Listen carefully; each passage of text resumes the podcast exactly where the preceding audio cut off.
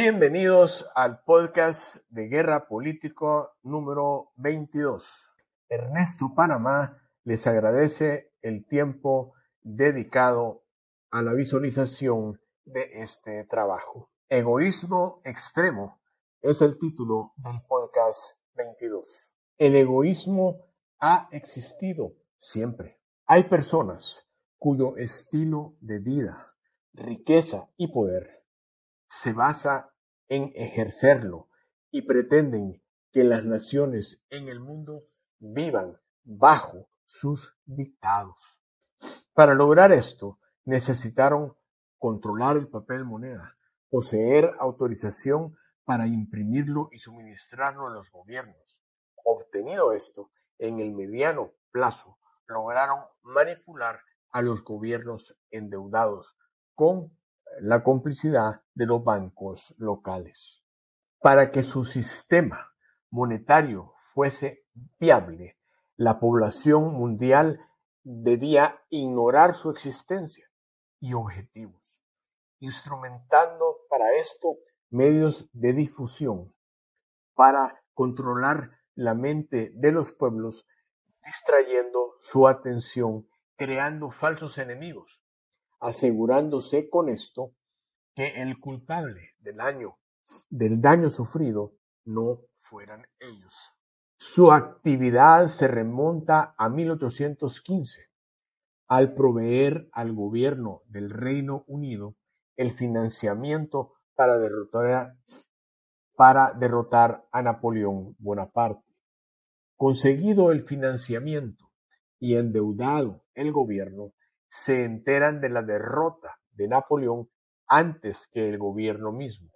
Aprenden sobre la importancia del manejo de la información, del poder que brinda financiar la industria armamentista y del que se ejerce sobre gobiernos endeudados y de las necesidades de crédito para reconstruir los países derrotados.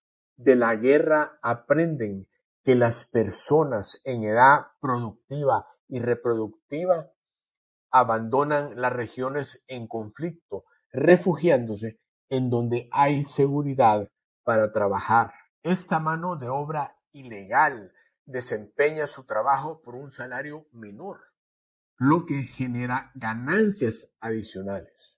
Es un negocio perfecto. Globalmente para controlar el mundo. Las dos guerras mundiales no afectaron directamente a los Estados Unidos de Norteamérica. Por el contrario, significaron desarrollo industrial, crecimiento económico y capacidad crediticia, razones por las que su sistema monetario y armamentístico tiene como sede principal ese país.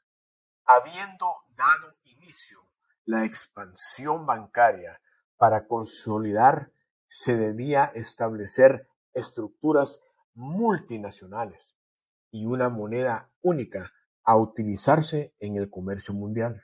En 1913 se funda la Reserva Federal en los Estados Unidos de Norteamérica, integrada por 12 bancos regionales.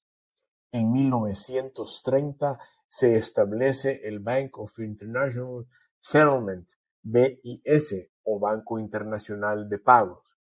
En 1944, con las ganancias obtenidas con la venta de armas a Europa en la Segunda Guerra Mundial, se establece el dólar con respaldo en oro como la moneda de comercio mundial debiendo Europa pagar los créditos de arma y reconstrucción y el gobierno norteamericano endeudado por la guerra de Vietnam, sus acreedores, los doce bancos que integran la Reserva Federal, influencian en las decisiones de estos gobiernos, obligando al gobierno de Richard Nixon en 1971 a abandonar la paridad del dólar, perdiendo este la característica de valor y volviéndose moneda de intercambio o fiat, moneda sin respaldo.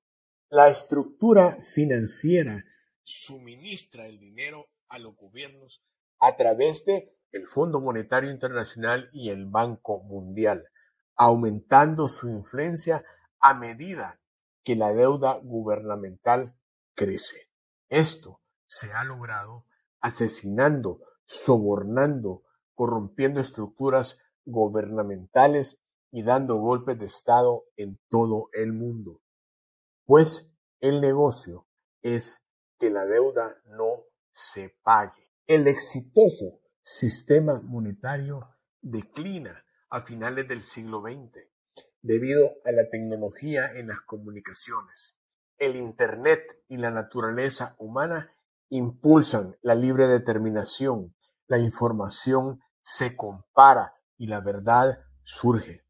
Se crea conciencia, desaparece el anonimato, se revela el plan egoísta, la manipulación democrática y su actuar ilícito es expuesto. Se reduce el condicionamiento mental y ocurren cambios democráticos. En 2016, 18 y 19, cambios democráticos se dan en el Reino Unido, los Estados Unidos de Norteamérica, México y El Salvador. Y a finales del 2022, en la cumbre de Davos, o Foro Económico Mundial, Klaus Schwab, presidente ejecutivo de este Foro Económico Mundial, reconoce que el fin del mundo global que ellos promueven llega a su fin. Que el dólar pierda hegemonía en el intercambio de moneda los obliga a sancionar gobiernos, privar de libertad de información y expresión a naciones y continentes, crear enemigos y guerras, acciones que buscan sometimiento, adeptos que sus argumentos y propaganda ya no logran obtener. Occidente pierde las guerras militares y económicas perjudican a sus ciudadanos y aliados europeos, tal como lo registra la historia. Europa pierde por tercera vez y se enriquecen quienes manejan el dólar.